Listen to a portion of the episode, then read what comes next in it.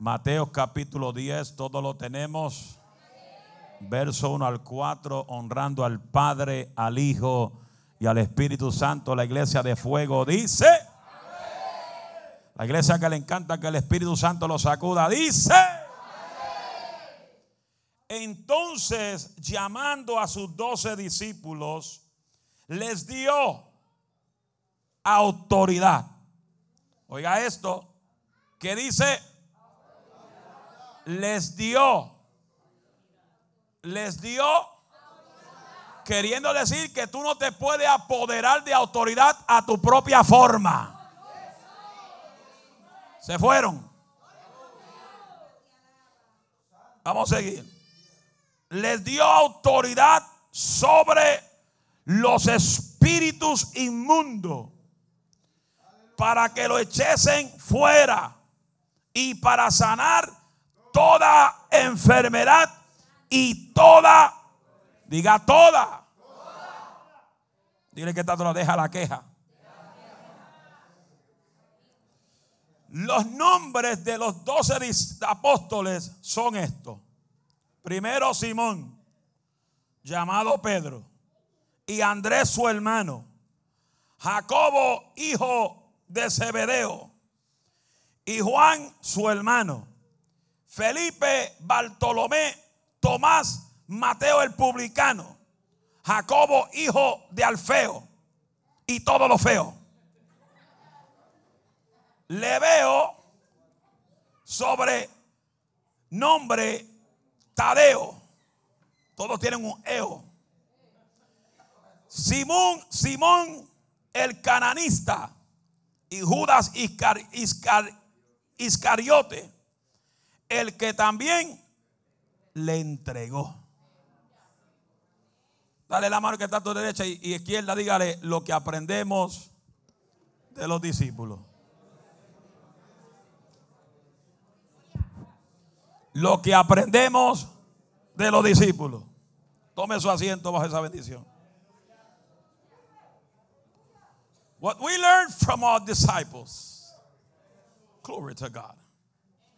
Lo que aprendemos de los discípulos. Levante la mano todos los que son discípulos de Cristo aquí. Está bien.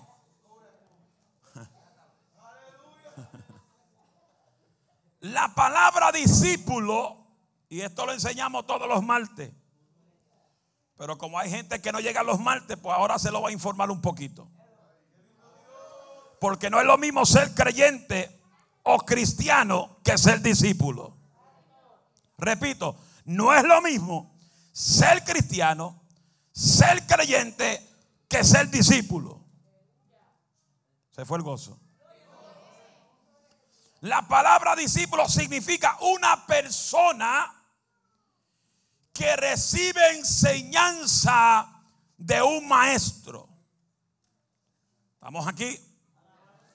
También se puede decir que el discípulo es aquel que aprende. Dile que está a tu lado.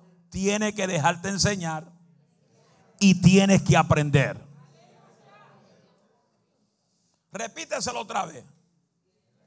Tiene que dejarte enseñar y tiene que aprender. Oye, como que las alabanzas bajaron a los tobillos. Por eso en este día, por medio de los discípulos de Jesús, vamos nosotros los que estamos aquí a aprender varias cosas de lo que los discípulos de Cristo tuvieron que enfrentar. Estamos aquí.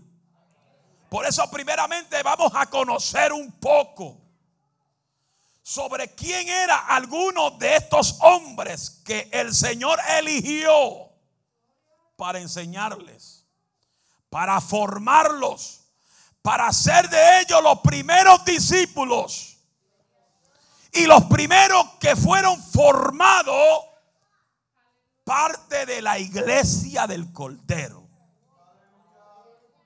¿Estamos aquí? Leímos que era uno Pedro, Andrés, Jacobo y Juan. eran pescadores. Pedro, Andrés, Jacobo y Juan eran pescadores. Diga pescadores. No eran personas preparadas académicamente. No tenían clase alta, sino eran personas común. Y como también los llamaron gente sin letra y gente sin buen conocimiento. Simplemente sabían pescar. Diga, eran pescadores. Por eso Hechos 4:13 dice, entonces viendo el denuedo de Pedro y de Juan, subiendo, sabiendo que eran hombres sin letra y de vulgo, se maravillaban y le reconocían que habían estado con Jesús. Porque cuando tú entiendes la importancia de imitar al que te salvó, Dios no te manda a imitar al pastor, Dios te manda a imitar a Cristo. Dios te manda a vivir conforme al carácter de Cristo. Dios te manda a hablar como Cristo habló. A mí alaba la gloria de Dios. Y cuando tú hablas como Cristo habló, ninguna palabra corrompida sale de vuestra boca, sino la que es necesaria para la edificación del cuerpo de Cristo. Mateo mencionó ahí también en los, en los versículos Mateo. Mateo era publicano. Un, un guardador, recaudador de fondos, de impuestos. Sorry, I got tangled up. Una persona bien odiada, menospreciada por los judíos, porque se encargaba de cobrar los impuestos para el imperio romano y se había y se hacía ricos porque cobraba más de lo establecido. Decirle a alguien publicano que era una ofensa, ya que ellos eran aborrecidos por todo el pueblo. Mateo 18, 17, usted puede buscar cuando dice, si no los oyere a ellos, dilo a la iglesia. Y si no oyeréis a la iglesia, tenedlo por gentil y publicano. ¿Estamos aquí? Ahora vamos a otro nombre que se llama Judas. ¿Quién era Judas? Era un hombre ladrón. Robaba de las ofrendas que se recogían ya que él era el tesorero del grupo y también era un traidor. ¿Habrá traidores aquí hoy? Levante la mano los que son traidores. No se preocupe que van a levantar la mano.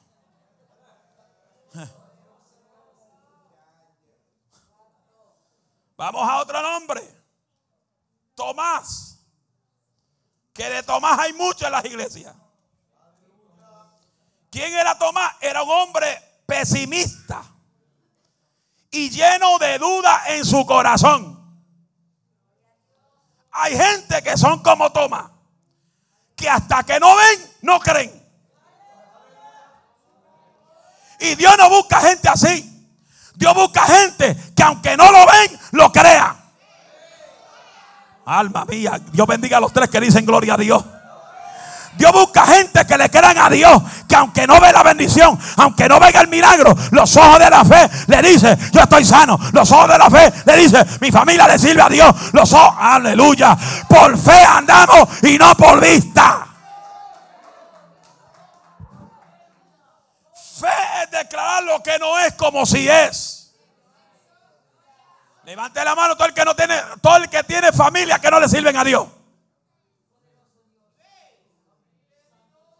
La fe que tú tienes no es, no es para quejarte. Ay, bendito, no le sirve Señor. Ay, el diablo lo tiene atado. Ay, Dios mío, ay, Dios mío, mira cómo está. Ay, se, lo lleva el diablo al infierno. Se lo vaya porque tú lo dices. Pero cuando tú dices, yo tengo los ojos de la fe, yo tengo el poder de Dios, yo tengo la unción del Espíritu Santo. Aleluya. Y mi familia va a ser, aleluya, salva para su gloria. Las cadenas se le van a romper a mi familia. Las cadenas se van a romper a mis hijos. yo no quiero un espíritu de Tomás. Yo quiero un espíritu de que cuando yo ve, declare en nombre de Jesús voy a ver las cosas hechas realidad. Aleluya. Todo el que lo crea diga gloria a Dios.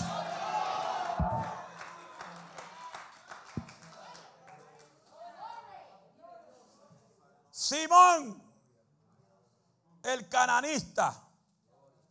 El término cananista significa fanático o celoso. Eran judíos religiosos, extremistas, muy celosos de la ley, legalistas, muy afines a los fariseos. Así hay gente en la iglesia. Hay gente en la iglesia que si tú no eres como ellos, tú no eres salvo. Si no te viste como ellos, no eres salvo. Se fueron. Porque son como Simón religiosos extremistas, prejuiciosos, que todos lo juzgan y lo critican y lo, y lo destruyen. Pero el que tiene los ojos de Dios ve la gente restaurada y deja que el Espíritu Santo haga su trabajo. Tú no eres el Espíritu Santo. Deja que el Espíritu Santo haga su trabajo. El Espíritu Santo cuando lo hace, lo hace bien y lo hace perfecto. We are not the Holy Spirit. No somos el Espíritu Santo. Deja que el Espíritu Santo haga su función. Mire que tal dígale, tú no eres Espíritu Santo. Ahora dígale, pues no haga su papel.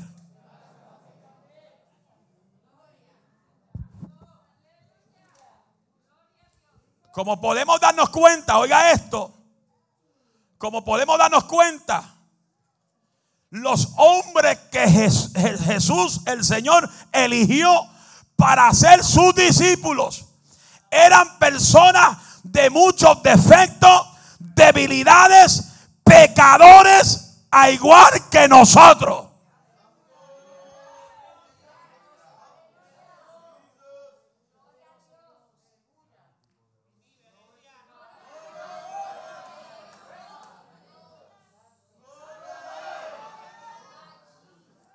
I'm going to repeat that again because people didn't understand me. Como tú y yo, lo voy a decir slow. Para que me escuche bien. Como podemos darnos cuenta, diga que, que los hombres que el Señor eligió, diga, Él fue que lo eligió. Para ser sus discípulos eran personas con muchos defectos. Levante la mano todo el que tiene defecto aquí. Pues él te eligió a ti. Levante la mano todo el que tenga debilidad aquí. Él dijo, dile al débil, fuerte soy. Él te eligió a ti.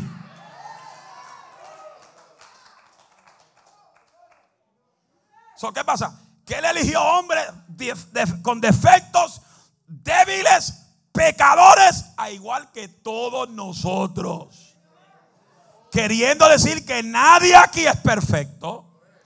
Nadie aquí camina bajo su propia perfección. Todos aquí somos débiles en la fe, pero caminamos hacia una perfección. Que esa perfección que va a ser en nuestra vida cuando suene la trompeta y este cuerpo va a ser transformado a su imagen y semejanza. Y entonces tú y yo seremos perfectos como Él es perfecto. Pero el Espíritu que anda en nosotros es perfecto porque el Espíritu Santo es perfecto.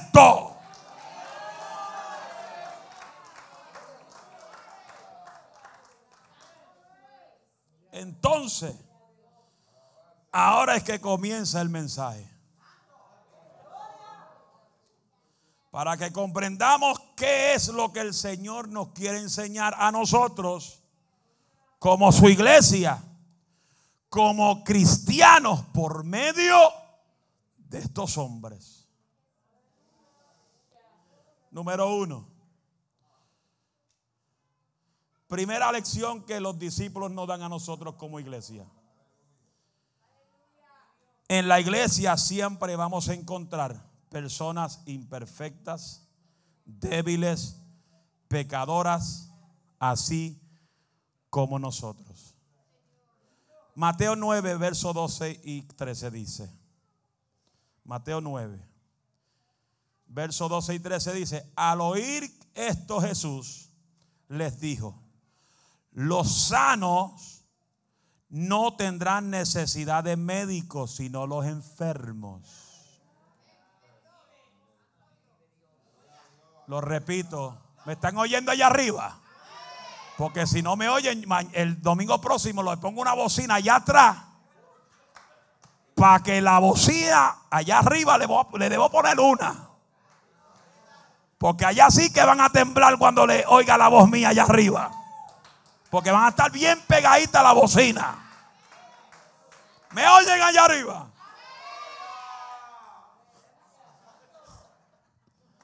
Gritaron bien duro para que no le ponga la bocina. Yo entiendo esos mensajes. Oiga esto. Al oír Jesús le dijo, los sanos no, no tienen necesidad de médico, sino los enfermos. ¿A cuánto le dan dolor de cabeza que necesita un Tylenol?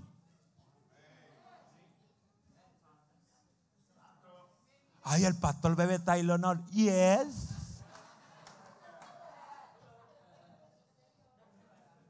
I get headache, especially when you give it to me.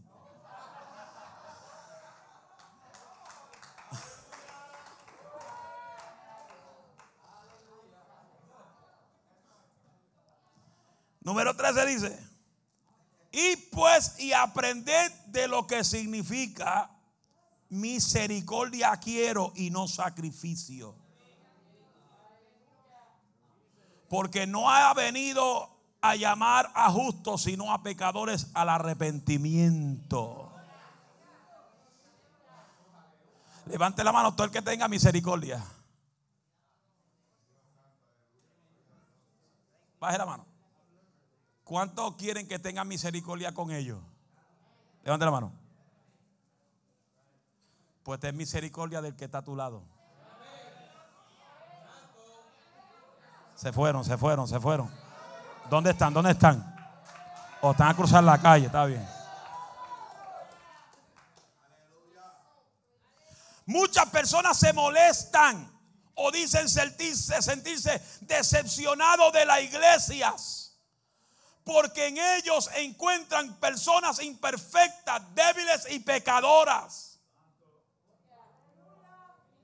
Mira, hace poco me llamó una persona y me dice, yo no voy más a las iglesias. Porque en las iglesias hay un montón de hipócritas. Un montón de gente que se peinan así, usan esto, usan aquello. No voy más a las iglesias. Y después es tu problema. Porque el primero que lo van a agarrar por la pata a llevarlo al infierno es a usted. Dice, pastor, no me ofenda. Yo no te estoy ofendiendo, te estoy hablando por la palabra. Porque tú dices que hay mucha hipócrita, mucha gente imperfecta, mucha gente débil, como tú en la lengua. Y en nuestra iglesia hay un asiento para un hipócrita como tú, un débil como tú, un enfermo como tú. Habrá gente que saben alabar a Dios.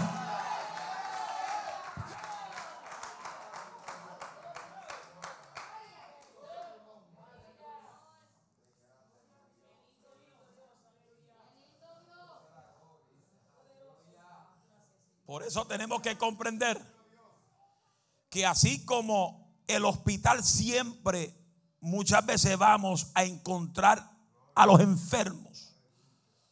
en la iglesia también vamos a encontrarnos con gente enferma, gente débil, gente pecadora, gente que está batallando con la mente y con los pensamientos. Y ellos llegan al templo no para que tú los mires con los ojos por encima del hombro. Ellos no llegan al templo para que tú le des Hay gente que llega al templo que por meses y por años nadie le ha dado un abrazo y un abrazo tuyo le va a cambiar la mente, le va a cambiar los pensamientos.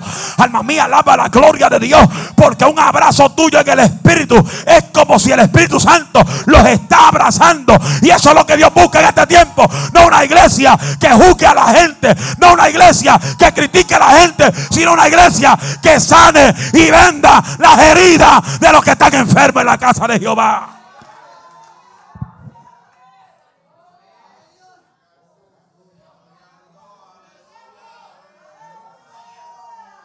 Por eso es que yo soy bien piqui en visitar iglesias. Porque hay iglesias que te ven entrar por ella y rápido dicen, el Espíritu Santo me dice y embuste. Se dejan llevar por lo que ven por fuera. Hello. Hello. Iba a decir algo del culto de ayer, pero me voy a quedar callado.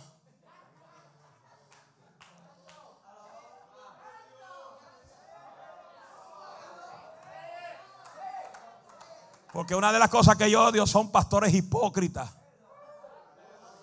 Que te abrazan cuando te ven de frente, pero por detrás te pelan el pellejo. Te dicen mundano, impío, liberal, hijo del diablo.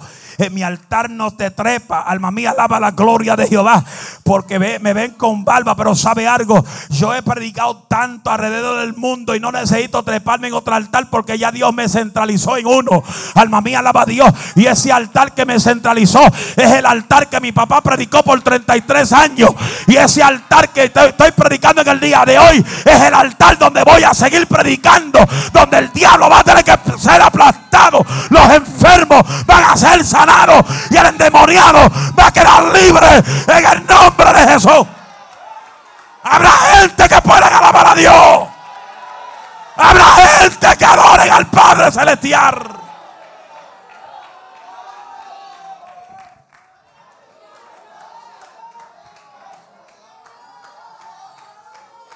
Y vas a revocando a la vasalla.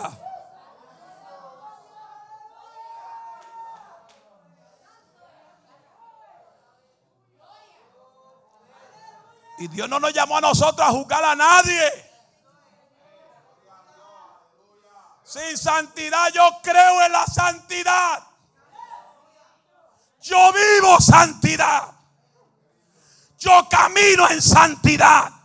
Santidad no es barba. Santidad es separación del pecado.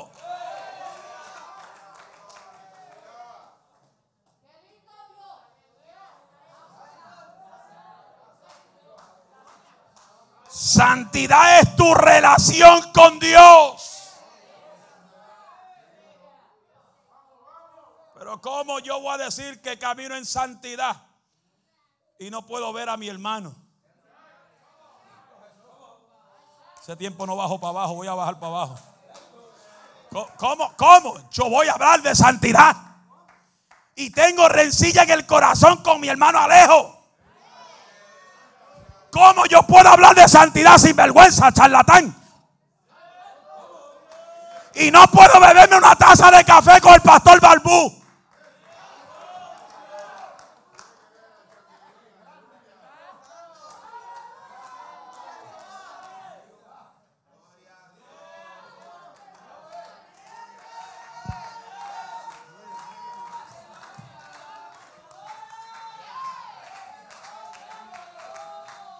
Yo no sé, la iglesia del pastor Alicia son unos liberales porque trepan gente con chivita en el altar a tocar instrumentos. Por eso es que tus hijos están en el mundo. Porque estaban tocando con barba y los sacaste del altar. Alma mía, alaba la gloria de Jehová. Por eso es que los nietos tuyos están en el mundo. Porque cuando le creció la chiva, los sacaste del púlpito y los mandaste a los infiernos. No, hay que restaurar, hay que levantar y dejar que el Espíritu de Dios haga su trabajo.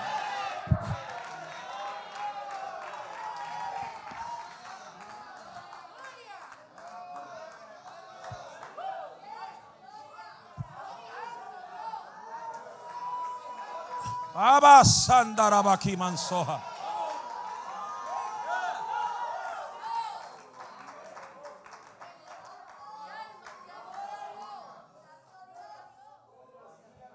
Ejemplo vivo. Voy a usar a Nate de ejemplo. Dios está tratando con él. Dios lo está levantando. Y sé que Dios lo va a usar poderosamente tiene sus debilidades, tiene sus imperfecciones, tiene tres pelitos baby aquí. Y por eso no lo voy a dejar tocar timbales para Dios.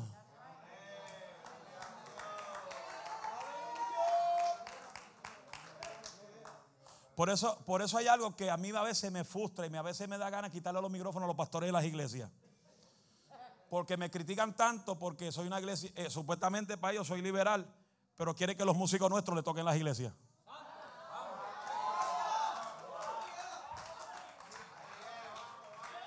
So, si somos liberal, mi músico no puede tocar en tu iglesia si eres de sana doctrina. Eh, eh, se fueron, se fueron. Ajá, ajá, ajá, ajá, ajá. Habrá gente que puede alabar a Dios todavía. ¿Cómo tú me hablas de santidad? Aleluya, que somos una iglesia liberal y quiere que los músicos de esta iglesia toquen en tu iglesia. Lo que pasa es que los músicos tuyos están muertos y los míos tienen fuego. Los míos tienen unción. Los que están aquí caminan con la presencia. Vengo con la ira de Jehová. Vengo con el fuego de Dios. Los músicos que están aquí tienen que tener fuego. Y si no tienen fuego, no tocan en este altar.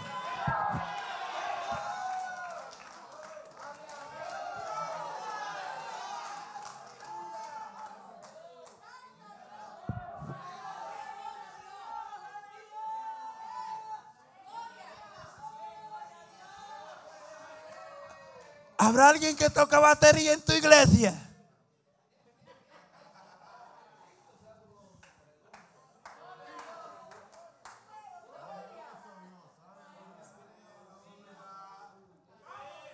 Ayúdame, Perfe.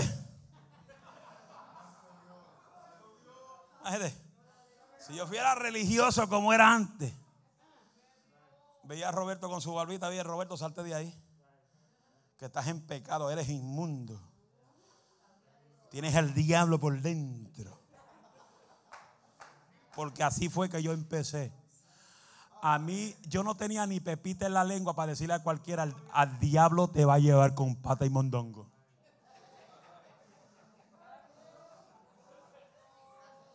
Yo no tenía problema mandar a alguien al infierno.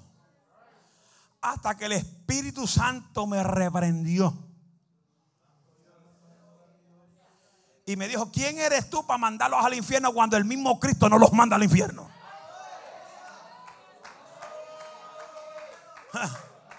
Este mensaje se va a, acabar aquí hoy. Yo creo que no pasamos de la, de la, primera, de la primera parte.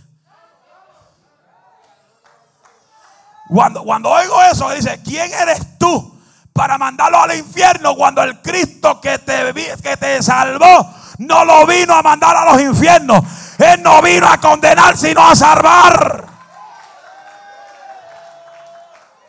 Y muchas veces estamos ahí en los altares mandando a todo el mundo a los infiernos. Primero te vas tú que los que tú mandas.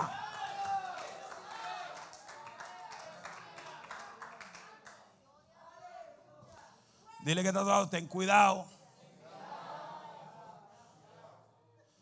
Porque una persona que por tu culpa, diga por mi culpa, se va al mundo del pecado. Por mi culpa se aparta de Dios.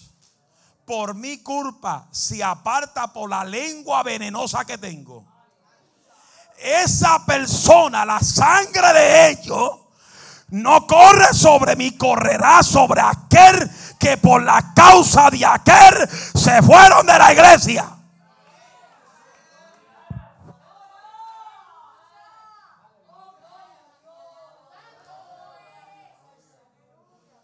Por eso la Biblia dice, al que Dios le da misericordia, le demanda misericordia. Dile que está todo lo de have mercy on the people. No es que tú aceptar el pecado, hello. El amor corrige el pecado. Dios ama al pecador, pero aborrece el pecado. Pero tú no eres Dios. Yo no soy Dios. Tú no eres el Espíritu Santo. Yo no soy el Espíritu Santo. So, el Espíritu Santo tiene un trato con cada persona individualmente. Dios te pudo cambiar en 24 horas. Hay gente que están batallando para cambiar. Porque son batallas espirituales, son batallas internas en el espíritu. Seguimos andando.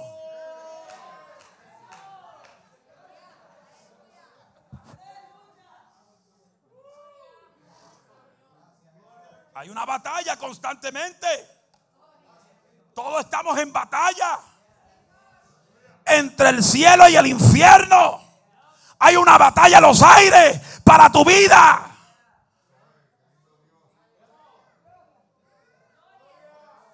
Pero aún con tu debilidad, aún con tus imperfecciones, los que confían en Jehová son como el monte de Sión, que no se mueven, sino que permanecen. Permanecen. Dile que sigue para adelante aunque tenga debilidad. Sigue para adelante aunque tenga imperfecciones. Sigue para adelante aunque esté pasando por la batalla. Habrá siete personas que se pongan de pie y dicen, yo voy para adelante, yo voy para adelante, yo voy para adelante, yo voy para adelante.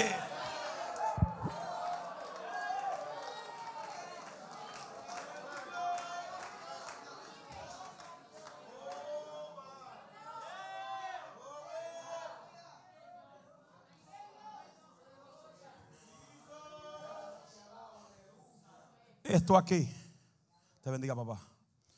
Esto aquí es el San Lucas espiritual. Esto es el hospital. Este hospital es el que te va a sanar de tu herida este hospital hay gente pasando por momentos psicológicos, por momentos, aleluya, de batallas mentales, momentos de batallas, aleluya, en la mente. Y el psicólogo no va a resolver tu problema. Tiene que ir al psicólogo de los psicólogos, que se llama Jesucristo. Jesucristo te aclara la mente. Jesucristo te borra tus rebeliones. Jesucristo pone paz en tu vida. Alma mía, alaba Dios. Jesucristo es el que hace la diferencia.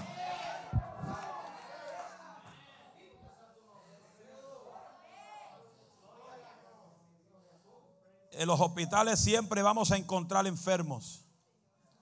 Y en la iglesia siempre lo encontraremos. Encontraremos pecadores que vienen a ser arrepentidos. Encontraremos gente enferma que van a ser sanados por el médico por excelencia. ¿Estamos aquí?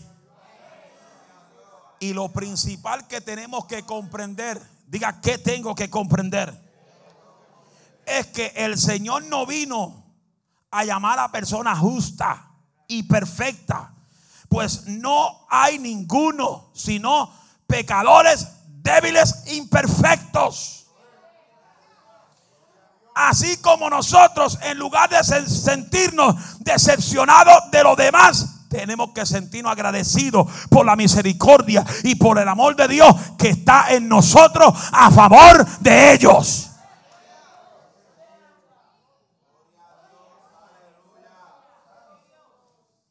Una vez me dijo uno, Alicea, yo he estado escuchando tus mensajes y nunca he oído tu mensaje condenar a la gente a los infiernos.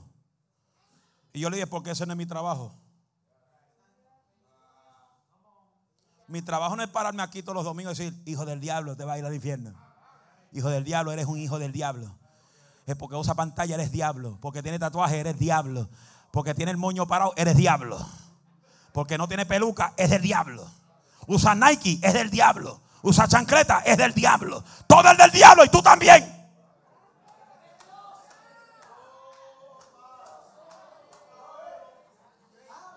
Si Cristo, ay, oiga, ve lo que voy a decir. Póngase los cinturones lo que voy a decir. Si Cristo estuviera aquí en la tierra en el 2022, estoy seguro que Cristo no andaba en un burrito.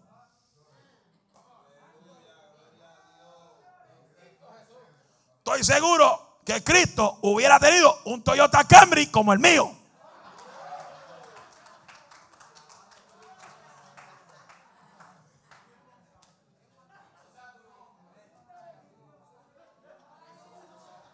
Para el tiempo de Cristo no había Nike. Había sandalias. Si hubiera Nike, se ponía un Nike.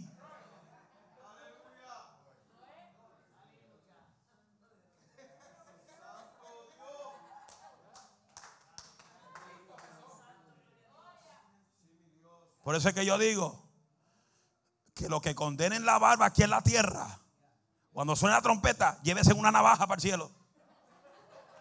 Porque van a tener que afeitar a Cristo y a Aarón y a Moisés y a Pablo. Porque la unción que cargaba Aarón, dice la verdad que la barba de Aarón chorreaba aceite.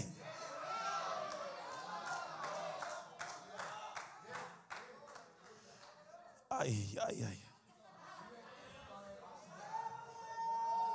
Voy a, dejarme, voy a dejarme la barba que me llegue a la, a la rodilla, ¿ves? Voy a transformarme a un judío. I'm just kidding. Es lo poquito que tengo, a veces me molesta. Pero quizás el domingo que viene o el próximo arriba me afeito para decir, soy de santidad ahora. Y cuando me crezca otra vez, soy liberal ahora. Va a decir, pero pastor, pinte se va a hacer rolo. ¿De qué tú eres? Soy de Cristo. Soy de Cristo. Soy libre y Cristo me hizo libre.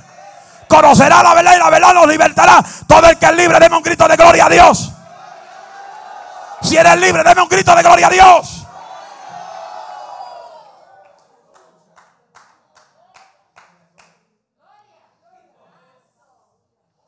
Dios no te llamó iglesia a que cuando una persona venga al templo que tú no conoces, lo mire por encima del hombro.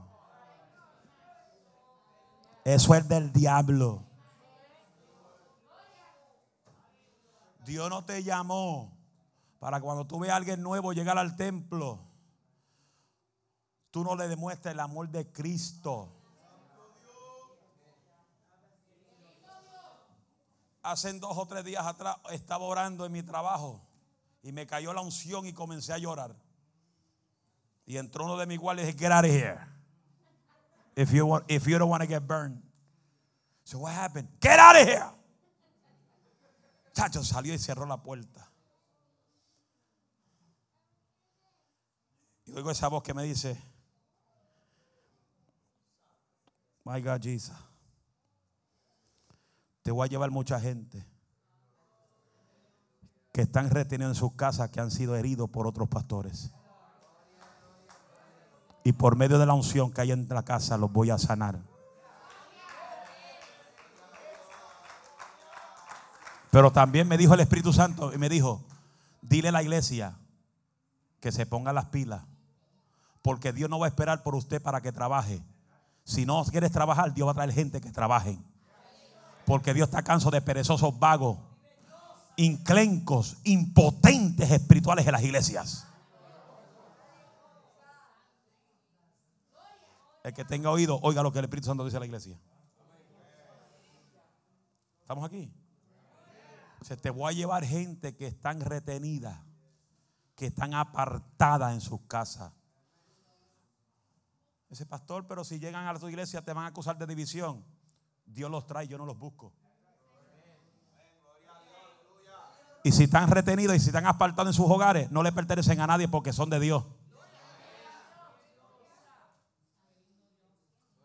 Hello.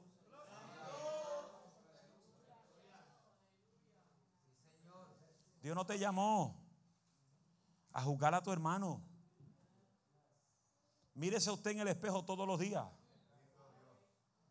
para que mire sus imperfecciones, para que mire sus debilidades, para que mire que tú y yo somos carne y hueso y sangre. La Biblia dice, no juzguéis para no ser juzgado. No juzga. No, yo puedo juzgar en el espíritu, en buste. El único juez se llama Jesucristo. Yo no te llamo a juzgar para condenar a la gente, porque la gente juzgan para condenar. No juzgan para levantar, no juzgan para restaurar, no juzgan para sanar. Juzgan para condenar, juzgan para destruir, juzgan para eh, echar a la gente para afuera. ¿Cuántos quedan todavía? Ya teníamos como 15, quedan 4. Por lo menos hay 4 que están vivos todavía en Facebook Live. Dile que te dado. Te amo aún con todas tus imperfecciones. Si es tu marido, agárrele la mano, apriétale. Te amo aunque tenga imperfecciones. Te amo aunque... ¡Ay, santo!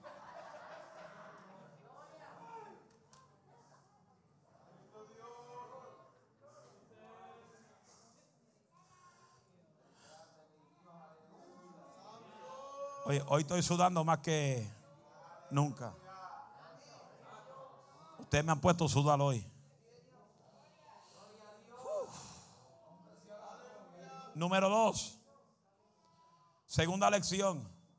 Dios no nos ha llamado por lo que somos ahora, ni por lo que hemos sido, sino por lo que Él hará en nosotros. Dios bendiga a los tres que lo recibieron. Lo repito otra vez. Dios no nos llamó, no nos ha llamado por lo que somos ahora, ni por lo que hemos sido, sino por lo que Él hará en nosotros.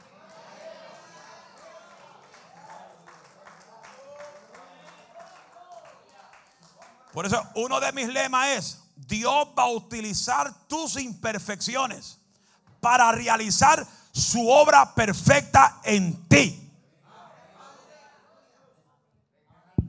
¿Estamos aquí? Mateo 4, 18 al 20. Síguenos en la Biblia o escríbelo en papel.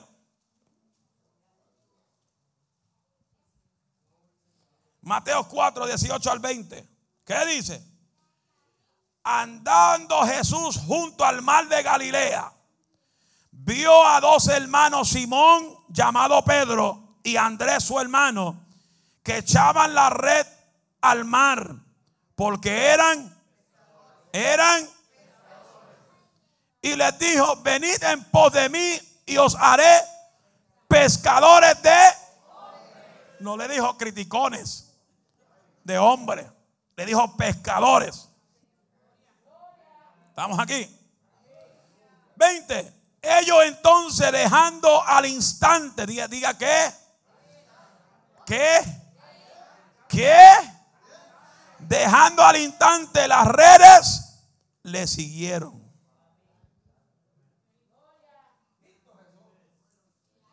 Repito, Dios no nos ha llamado por lo que somos ahora, ni por lo que hemos sido, sino por lo que Él hará en vosotros.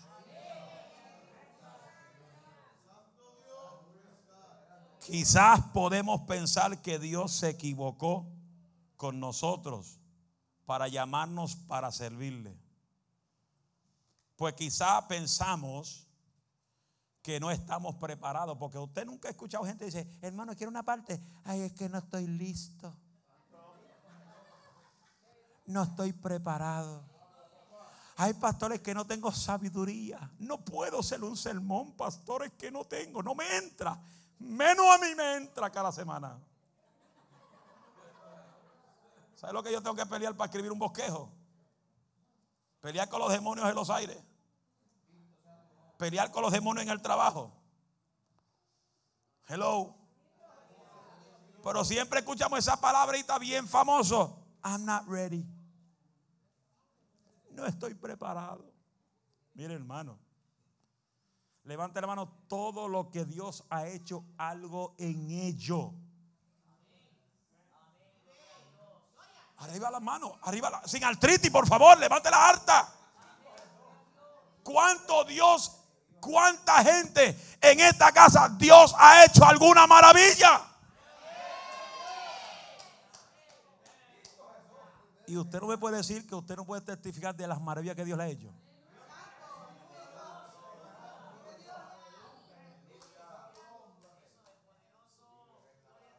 Pastor, el mes que viene, cuando esté preparado, pasa el próximo mes, ¿está listo? Ay, pastor, tengo que prepararme todavía. Nunca están preparados. si Cristo viene, nunca se van para el cielo porque no están preparados.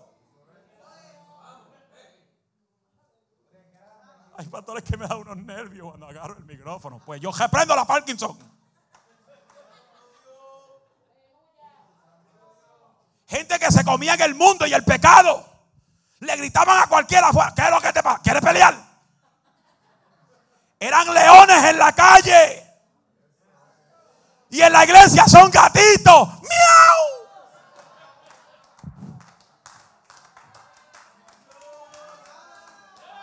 Se comían a cualquiera en el mundo, pero en el Evangelio no se atreven a hablar unas palabras.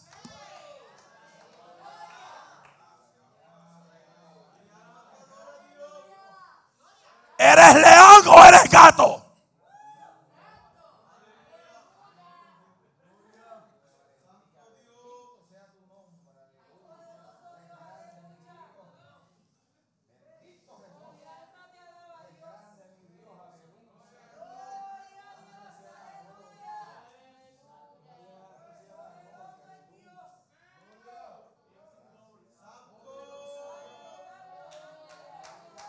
¿Sabe?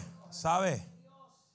En mi trabajo, yo pongo mi teléfono a todo volumen cuando si acaso alguien me llama, yo le prendo el ringtone y todo. ¿Sabe cuál es mi ringtone? Se lo voy a enseñar.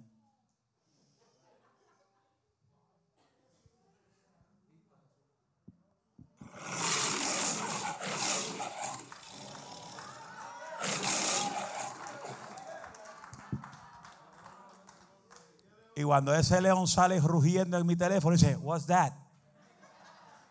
Y yo le dije, That's the line of Judah. Es el león de la tribu de Judá. Que cuando el teléfono suena y hay demonios por ahí, salen huyendo. Y me dice, You crazy, pastor. Then get out of the office because I'm crazy in the spirit.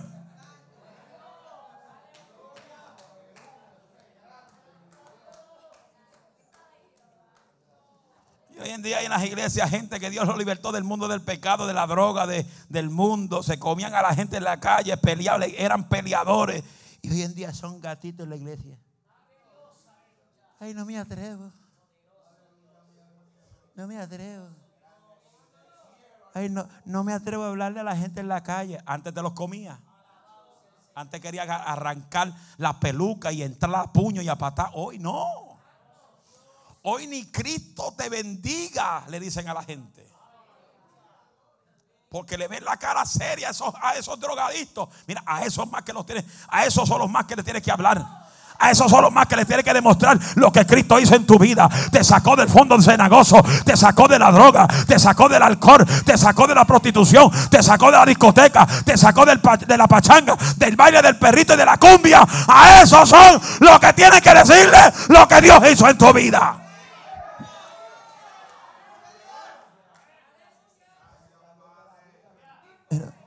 Pastor, ponga otro, no estoy listo. Nunca estaremos listos entonces.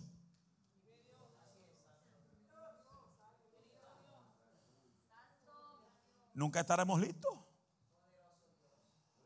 Hermano, puede una clase. Ay, una, ay, yo, pastor, no me atrevo. Hello. Hermano, ¿puede predicar? Ah, Dios no me llamo a predicar. No pueden traer ni un sermoncito. Yo me acuerdo cuando yo tiré mi primer mensaje. Fue así. Abran su Biblia. En el capítulo tal, verso tal. Y la Biblia dice así. La, la, la, la, la, la, la, la, Amén. Dios le bendiga. Termina el mensaje. Ese fue mi primer mensaje. Leí el versículo y, entregué la parte. Y mi viejo dijo, ¿ya eso es todo? Sí, viejo, ya terminé.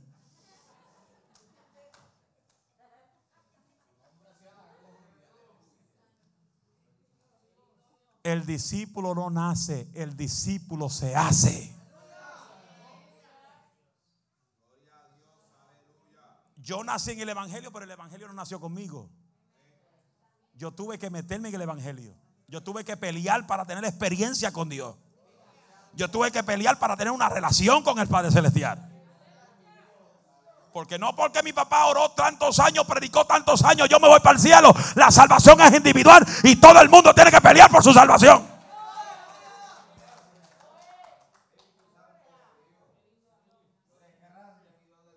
Hello.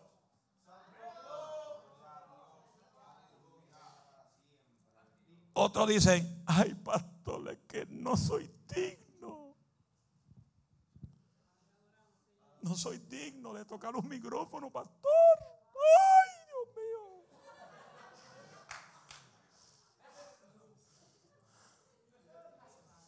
Otros dicen, pastor, no tengo la capacidad.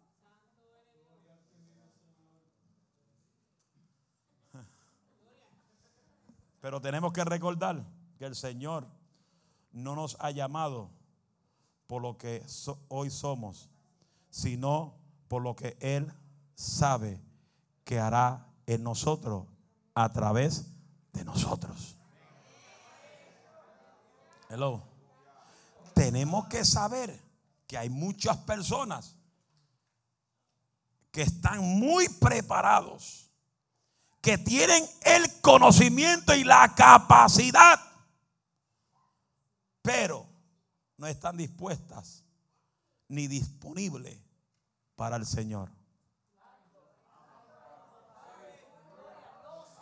Eso sí que dolió. Te lo voy a repetir para que te caiga como pestobismol en un estómago de compuesto.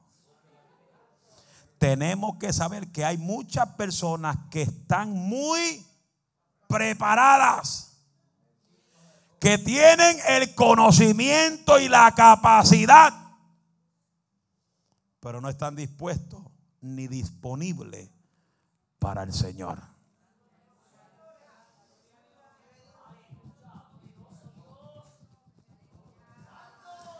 Eso cayó heavy duty, funky wild. Te lo repito. ¿O entendieron? Todo el que lo entendió, diga lo entendí. Pero como vieron tres que no lo dijeron, lo voy a repetir. Tenemos que saber que hay muchas personas que están bien preparadas, que tienen conocimiento y la capacidad, pero no están dispuestas ni disponibles para el Señor.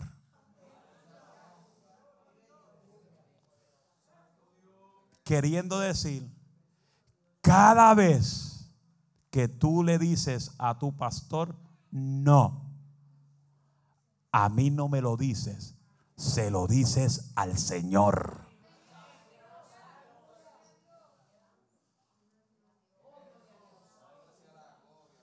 como que la alabanza bajó a los tobillos.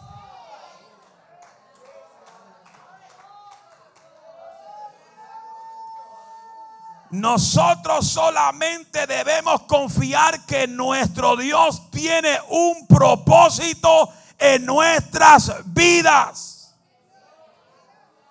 Salmo 138, verso 8. Salmo 138, verso 8. Levante la mano todo el que va a llevar a comer al pastor. Dios mío, ni uno.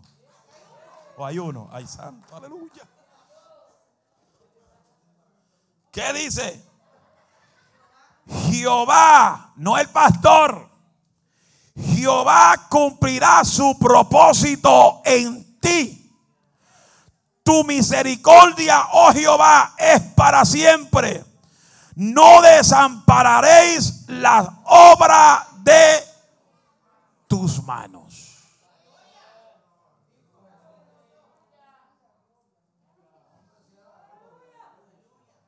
Quiere decir que solamente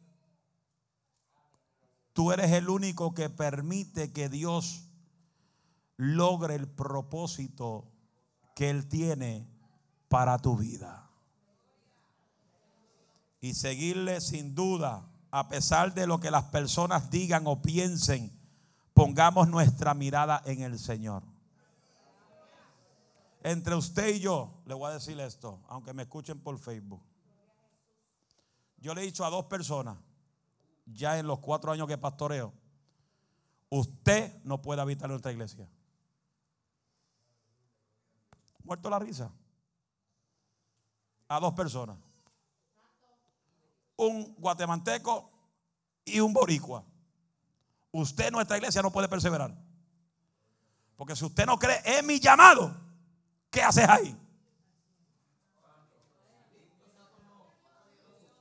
Tan lindo como tan franco, normalito. Si a usted no le gusta cómo predico, ¿qué haces aquí?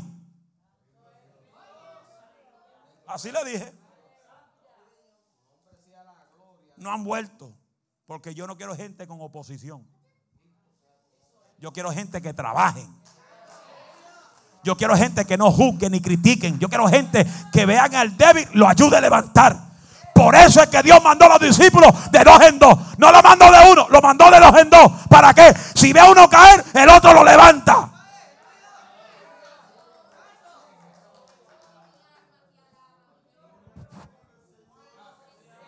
Número tres.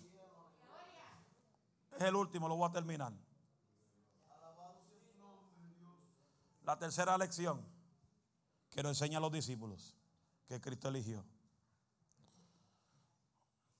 Todos merecemos una oportunidad.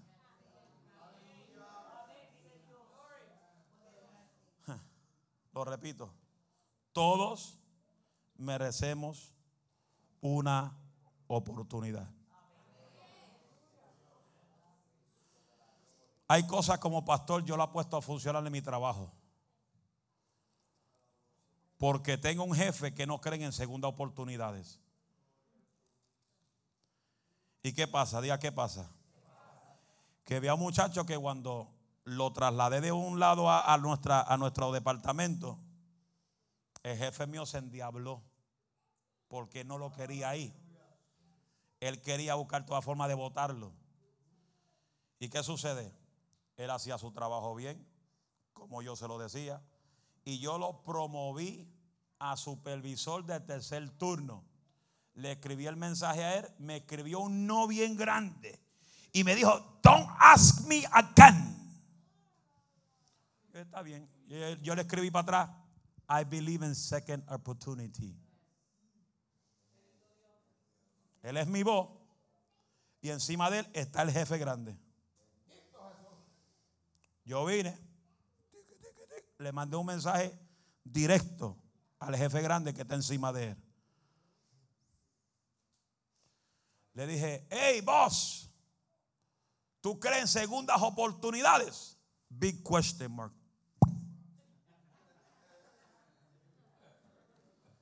Me escribió, why you ask?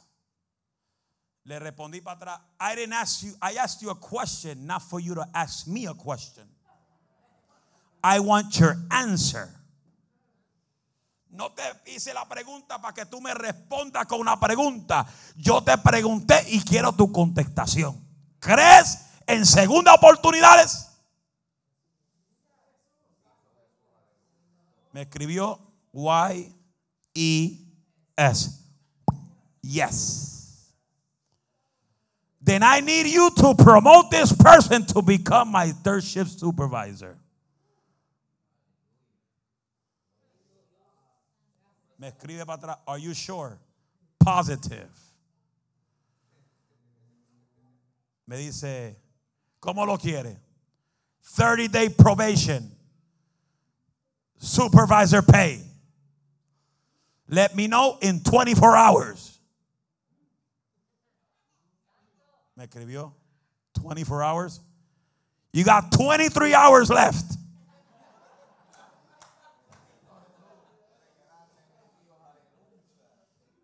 Me escribió para atrás. I'm not waiting 23 hours. Put them up 30 day probation.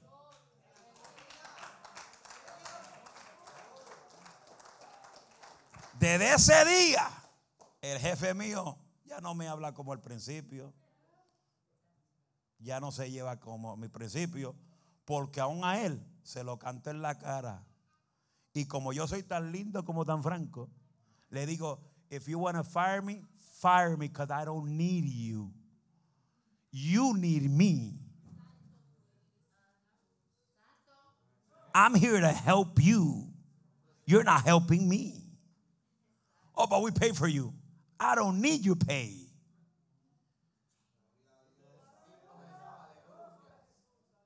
Normalito.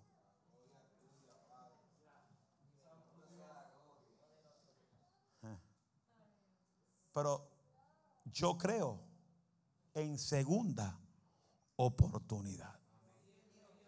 Porque si yo no creo en segunda oportunidad, ninguno de ustedes estuvieran aquí.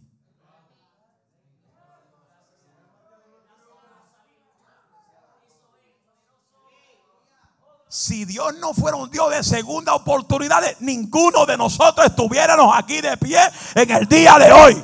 Porque Él es un Dios de oportunidades. Y mientras haya vida, hay esperanza en Cristo Jesús. Habrá gente que pueden alabar a Dios en el día de hoy. Por su gran misericordia, todos los que estamos aquí estamos vivos y con salud.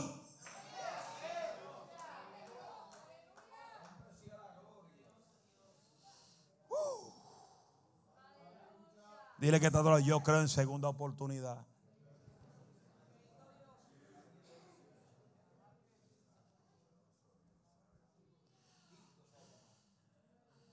Quizás nosotros para elegir nuestro círculo de amistad, para elegir a las personas que sirven en nuestro ministerio, o para elegir a las personas que estarán en nuestro equipo como iglesia de trabajo no elegiremos a ninguno de los discípulos para que maravillosa, maravilloso es nuestro Señor, que tiene misericordia y nos da la oportunidad para trabajar en nuestro ministerio.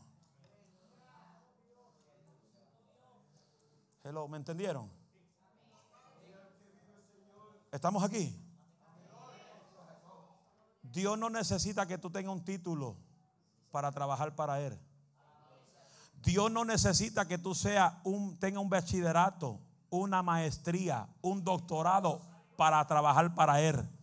Dios te dio oportunidades con la sabiduría que Él te entregó para trabajar para su reino. Porque Él nos da la oportunidad de estar de pie en el día de hoy. ¿Cuánta gente ha muerto en el día de hoy? ¿Cuánta gente ha muerto en, esa, en esa guerra de Rusia con Ucrania? ¿Cuánta gente hoy en día ha muerto en un hospital? Y tú tienes la oportunidad de estar aquí hoy adorando al Dios de las oportunidades.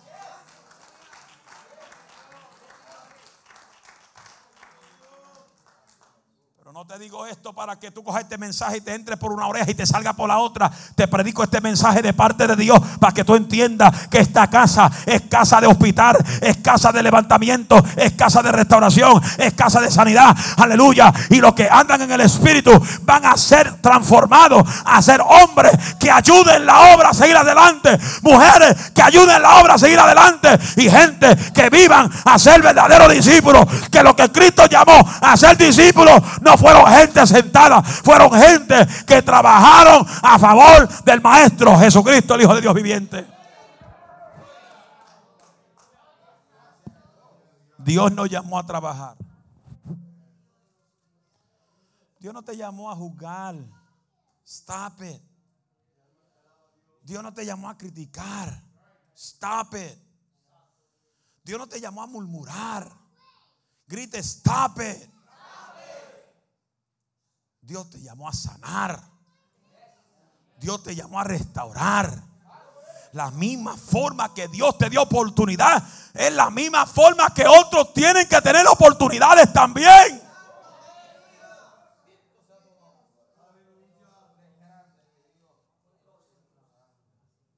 Así nosotros debemos también comprender que tenemos que dar oportunidad aún a aquellas personas que quizá piensan que no lo merecen. Pues de eso se trata la misericordia y el amor de Cristo. Que nos daremos cuenta que personas, que muchas personas, lo único que necesitan es una oportunidad para demostrar todo su potencial y el potencial que tienen. Y también es una oportunidad para nosotros para aprender y ser pacientes y humildes de corazón mientras ellos trabajan para Dios. No debemos olvidar que la iglesia moderna que hoy conocemos comenzó como más de dos mil años con aquellos doce hombres débiles, imperfectos, pecadores.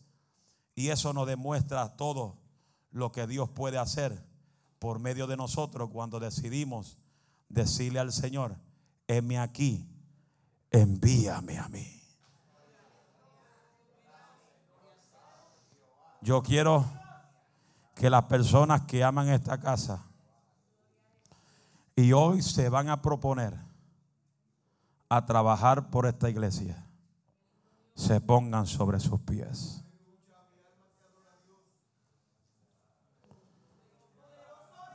Porque para eso Dios nos llamó. Dios no te llamó a juzgar. Dios no te llamó a criticar. Dios te llamó a ser un verdadero discípulo de Jesús. Y que lo poquito que hemos hablado, y cuando prediquemos otra vez, quizás seguimos con los otros discípulos, que entendamos la importancia de cómo Dios quiere que todos nosotros trabajemos para su reino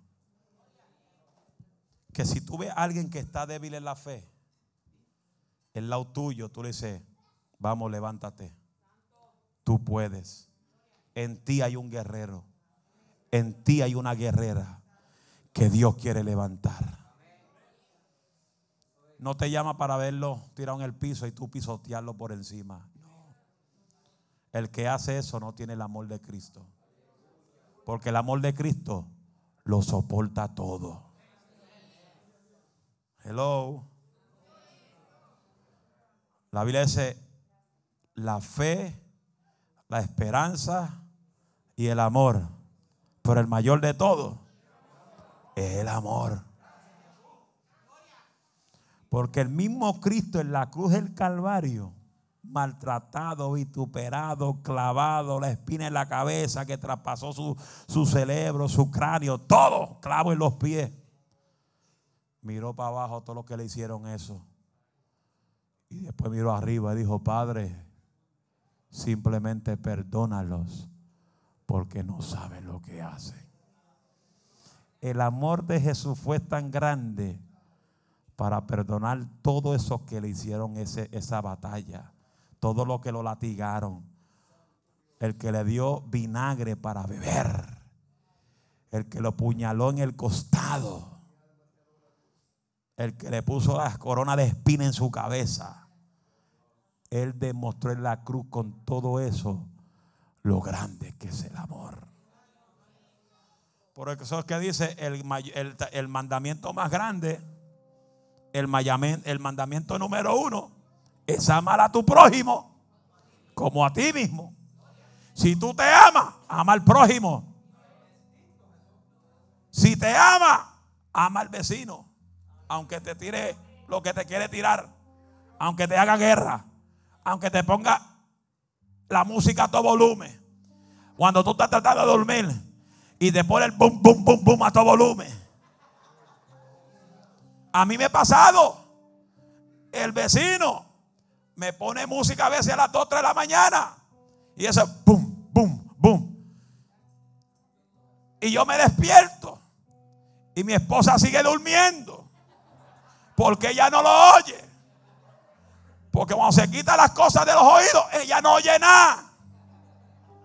Y yo soy el que lo oigo.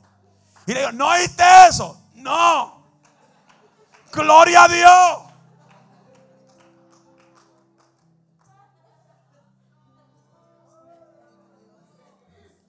Padre, gracias. Acuérdese de esto. Que el amor de Cristo el amor de Cristo, no el amor del pastor, el amor de Cristo cubre multitudes de pecado. Cubre tus errores. Hello. Pero mientras cada día pasa, diariamente nosotros tenemos que tratar de imperfeccionarnos cada día en Jesús.